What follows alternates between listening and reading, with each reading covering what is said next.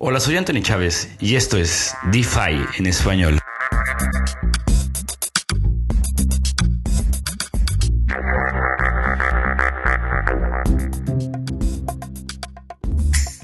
Nos da muchísimo gusto que estés aquí y que hayas llegado hasta este podcast. Te voy a contar por qué.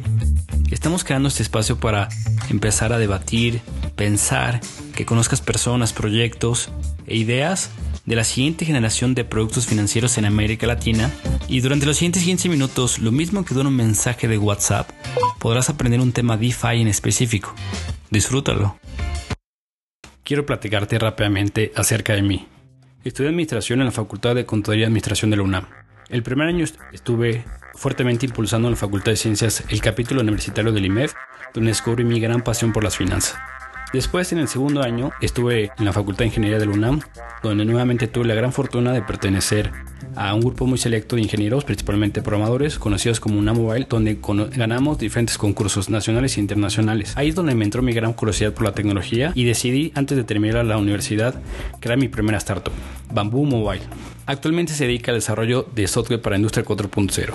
Posteriormente, mi segundo emprendimiento, también como cofundador, creé Blockchain Academy México, donde tuve la gran fortuna de impartir cursos para más de 900 personas en más de 7 ciudades de América Latina, donde se destacan instituciones como BBVA, la Comisión Nacional Bancaria de Valores, la MIF y la Bolsa Americana de Valores, entre otras, y en diferentes ciudades. En este primer capítulo quisimos empezar desde el origen, que es DeFi para eso quisiera que te imaginaras al gran porcentaje de la población que seguramente en tu país pertenece a la economía informal, es decir, que no tiene acceso a servicios financieros. Ahora imagínate que podría pertenecer a un sistema financiero internacional, tan solo depositando su dinero en una tienda como Oxxo o cualquier otra. ¿Y qué beneficios podría tener sobre eso? Muy probablemente obtener por primera vez en su vida rendimiento sobre su dinero a través del tiempo. Esto es DeFi. Y seguramente te estarás preguntando cómo es que es posible eso. Más adelante explicaremos por qué sería posible. Este es uno de los grandes problemas por los que surge DeFi, el acceso a servicios financieros. De acuerdo al Banco Mundial, hay más de 1.700 millones de personas que no poseen una cuenta en una institución financiera y más de la mitad de ellos en países de desarrollo. Dos tercios de los 1.700 millones de personas que no están bancarizadas tienen acceso a un móvil, por lo que se abre un espacio de oportunidades para el uso de productos DeFi. El segundo problema por lo que surge todo esto son por los sistemas de liquidación. ¿Qué es esto? ¿A qué me refiero? Si has intentado enviar dinero a cualquier persona o a una empresa en cualquier otro país, sabrás a qué me refiero. Las transacciones o remesas involucran a bancos de todo el mundo y suelen tardar varios días hábiles en completarse e implican todo tipo de tarifas. Para empeorar las cosas, también puede haber problemas con la documentación, el cumplimiento de las leyes, contra de dinero, las preocupaciones de privacidad, etc. Por ejemplo, si tienes algún familiar en Estados Unidos que envía dinero a México, generalmente hay tres cargos involucrados. El tipo de cambio de su banco, el saldo de transferencia internacional y la tarifa de entrada de cable internacional. Además, tu familiar tardará tiempo en recibir el dinero, según la ubicación del banco receptor. DeFi propone soluciones que permiten evitar que los intermediarios tomen la mayor parte de las ganancias de estas transferencias. Es probable que también sea más rápido. Sus transferencias se procesarían sin preguntas con tarifas relativamente más bajas en comparación con los bancos. Por ejemplo, la transferencia a cualquier cuenta en el mundo tomaría entre 15 y 5 minutos, dependiendo de varios factores. El tercer problema por lo que da origen a todo esto es la centralización y transparencia. ¿A qué se refiere? No se puede negar que las instituciones financieras tradicionales y reguladas que cumplen con todas las leyes y regulaciones gubernamentales, como los bancos por ejemplo, son algunos de los lugares más seguros para depositar tu dinero. Pero por supuesto no carecen de defectos. Incluso los grandes bancos pueden fallar. Washington Mutual con más de 188 mil millones de dólares y Lehman Brothers con 639 mil millones en activos fracasaron en 2008. Esto solo por hablar de los bancos en Estados Unidos. Se han registrado más de 500 quiebras bancarias desde 1933. Los bancos son uno de los puntos centralizados de quiebran los sistemas financieros. La caída de Lehman Brothers desencadenó el inicio de la crisis financiera de 2008. La centralización del poder y los fondos en manos de los bancos es peligrosa. Entonces, todo esto cómo se relaciona con la transparencia, no hay forma de que los inversores regulares actualmente sepan qué hacen las instituciones financieras.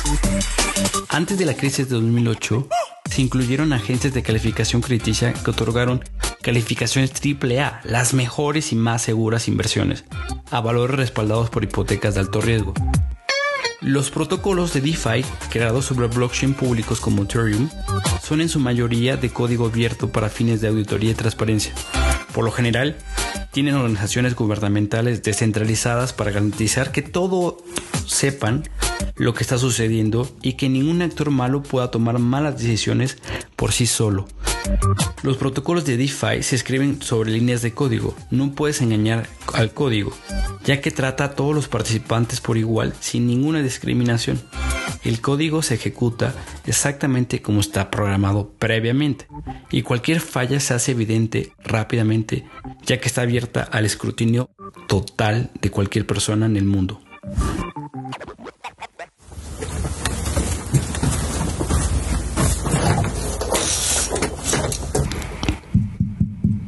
Hola, ¿sigues aquí? Qué bueno que sigues aquí, me da mucho gusto. Y bueno, como te das cuenta, no es que apareció de la nada DeFi y de las nubes bajó para que hiciéramos podcasts, eh, webinars o cualquier otro tipo de eventos. DeFi soluciona tres principales problemáticas. Principalmente el acceso a servicios financieros de una gran parte de la población a nivel mundial. Segundo, los sistemas de liquidación que por ejemplo lo haces en una transferencia interbancaria de país a país. Y tercero, la transparencia y la centralización. Estuvo largo eso, ¿eh? Pero en términos generales, te puedes quedar con la idea de finanzas descentralizadas, productos y servicios financieros que no dependen de un tercero.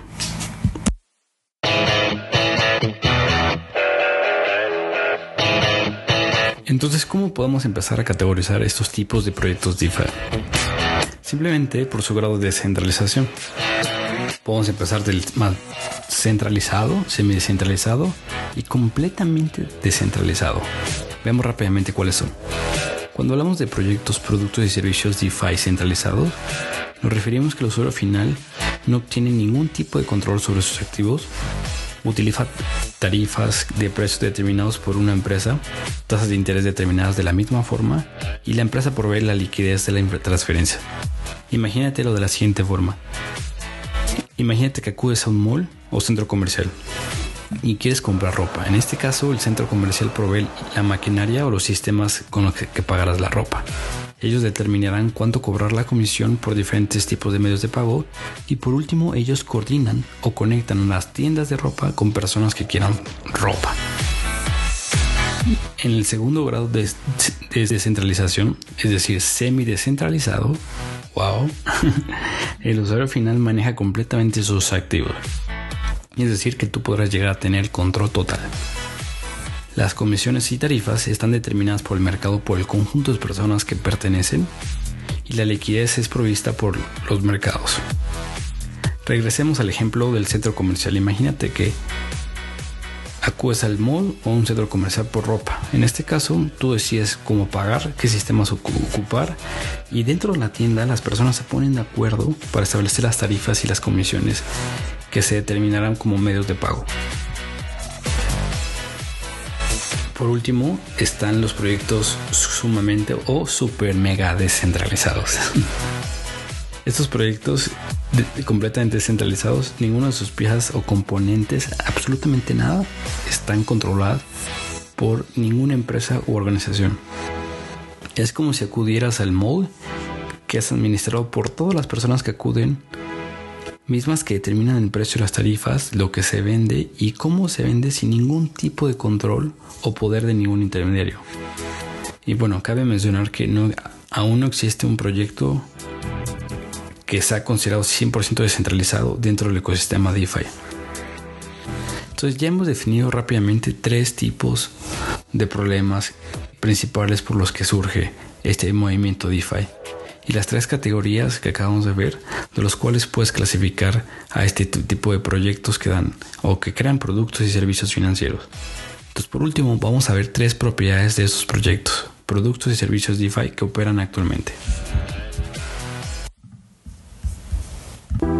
Ok, ya te he compartido los tres principales problemas que dan origen a los proyectos y productos DeFi y tres formas de clasificarlo a través de las categorías centralizado, semidescentralizado y super mega descentralizado.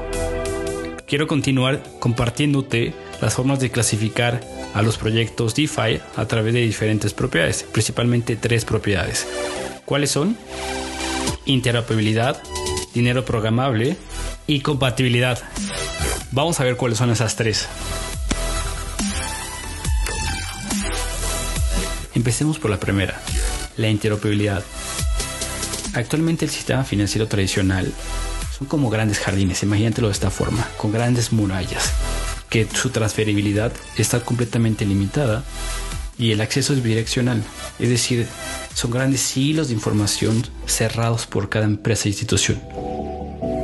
Por eso cuando realizas una transferencia de México a Madrid en un banco donde operan en los dos países, en un banco multinacional, podrás llegar a esperar que sea eficiente, barato y rápido, pero es todo lo contrario. Los proyectos DeFi, al ser de código abierto, han logrado funcionar como piezas de Lego. Qué fantástico, ¿no? Donde se conectan uno con el otro para llegar a tener una interfaz gráfica. Es decir, una aplicación web o móvil que puedes utilizar en cualquier smartphone, pero que realmente lo que está detrás es la conexión de múltiples protocolos, es decir, la conexión entre diferentes proyectos y startups que se une una entre otra. La segunda propiedad tiene que ver con el dinero programable. El dinero programable es la capacidad que tienen las personas que crean estos productos y servicios financieros de poder controlar el entorno, las condiciones, las características y el uso de los activos, que en este caso dentro de blockchain, y que incluso ellos no podrán modificar en algún grado de, su descentralización y toma de decisiones los resultados que están previamente determinados, en este caso en un smart contract, es decir, en código. La, tercera propiedad es un poco más divertida porque tiene que ver con Legos. Si usamos la analogía de Lego Finance, se refiere a que los proyectos son capaces, por medio de estándares, en este caso, o nuevamente en código, de comunicarse uno con el otro y de esta forma conectarse como piezas de Lego y permitir ser una figura o ser una aplicación con toda una gran infraestructura detrás. Ahora, ¿cómo podemos relacionar todo esto con lo que he estado viendo seguramente en tus redes sociales, en noticias? ¿A qué me refiero? Recientemente o los últimos meses hemos tenido noticias principalmente de Facebook y de China. Entonces podemos empezar a agrupar este tipo de proyectos, ya sea por las problemáticas, por las categorías y las propiedades, pero por último los podemos agrupar por las ideologías. Por un lado tenemos a instituciones bancarias como gobiernos y bancos centrales. Eh, aquí fuertemente está participando China para lanzar su propia criptomoneda. Y por otro lado tenemos a grandes, muy grandes empresas como Facebook y bancos muy grandes como JP Morgan que están buscando cambiar el control de la misión de políticas económicas de manos de gobiernos a empresas, es decir, cambiar completamente las reglas del juego. Por último, tenemos, desde mi punto de vista, uno de los movimientos más interesantes que buscan descentralizar completamente los sistemas que son autogobernados, como por ejemplo MakerDAO y Celo, que su ideología radica principalmente en la comunidad y en la autogestión a través de la soberanía monetaria por medio de sistemas descentralizados. De esta manera terminamos con muchísima energía, muchísimo amor y dedicación este primer capítulo de muchos. Este es el inicio de un gran proyecto que estamos impulsando. El objetivo, recuerda, es ayudar a construir la siguiente generación de productos financieros con el uso de blockchain, específicamente DeFi o finanzas descentralizadas. No olvides compartir este capítulo con más personas para que se unan a, a, esta ola y la puedan navegar junto contigo, lo puedan disfrutar y puedan saber un poco más de todo esto que es DeFi. Muchísimas gracias.